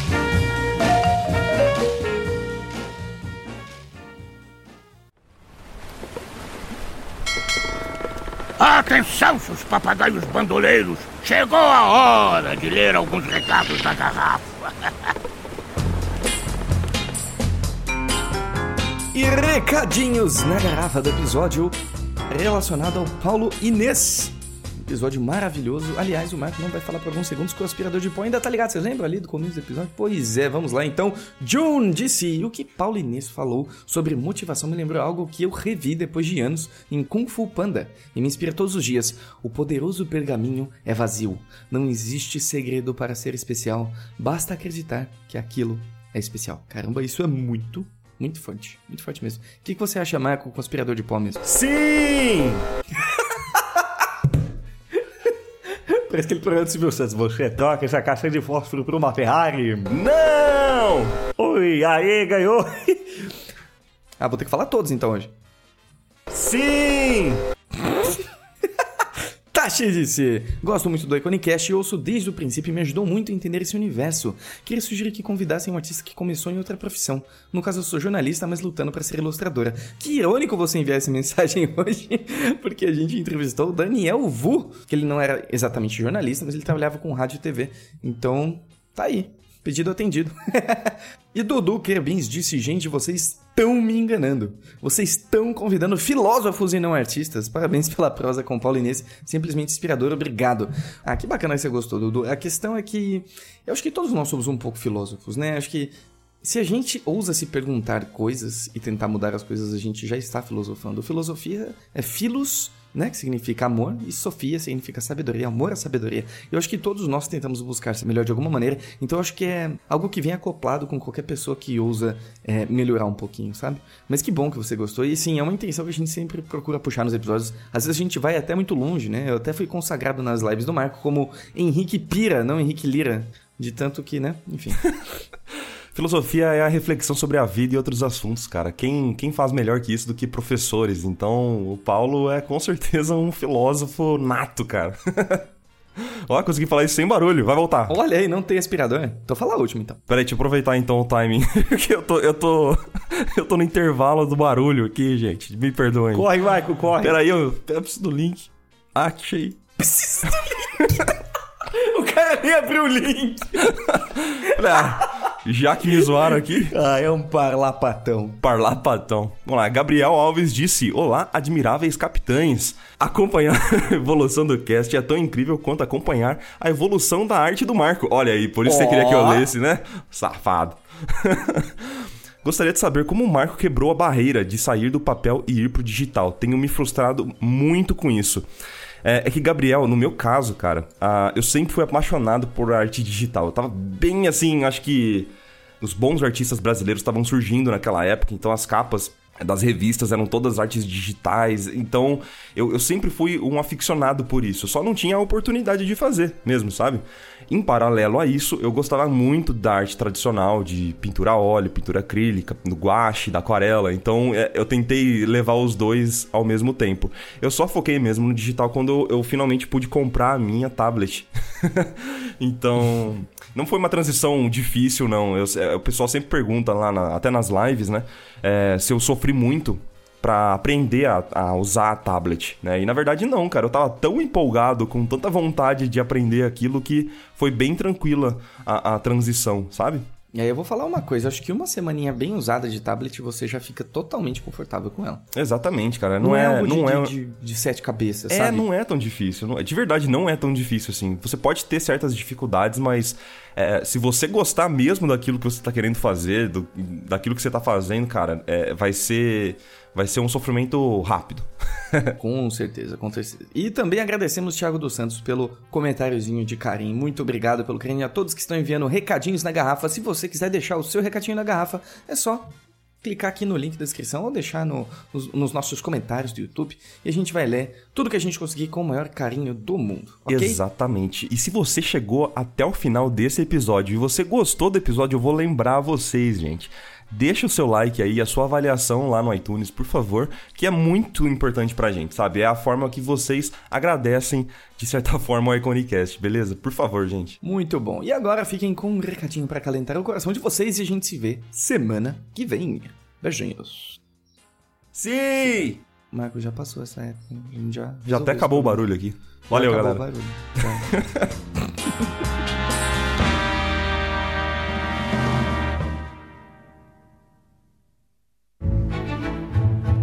Good morning, Benachen. Você tá passando por um momento muito estressante? Estresse não é algo indesejável. O excesso dele, sim. Da mesma forma que comer uma paçoquinha é gostoso, é, mas talvez 10 delas seja um pouquinho demais. Ter estresse é esticar o seu elástico. É sair daquele espaço onde tudo tá dentro do que você conhece. Ele é necessário para que você realize coisas desafiadoras e te mantenha alerta. Existem momentos que o mar ele vai estar tá muito bravo e o estresse será quase que insuportável. E sabe o que vai fazer você continuar em frente? Ter a certeza de que você está fazendo dá significado para sua vida. Nem sempre as coisas elas são como a gente quer. A única coisa que a gente pode escolher são as nossas lutas. Então, certifique-se de que as suas valem a pena para você. Tenha um ótimo dia, manere na paçoquinha e continue na FB.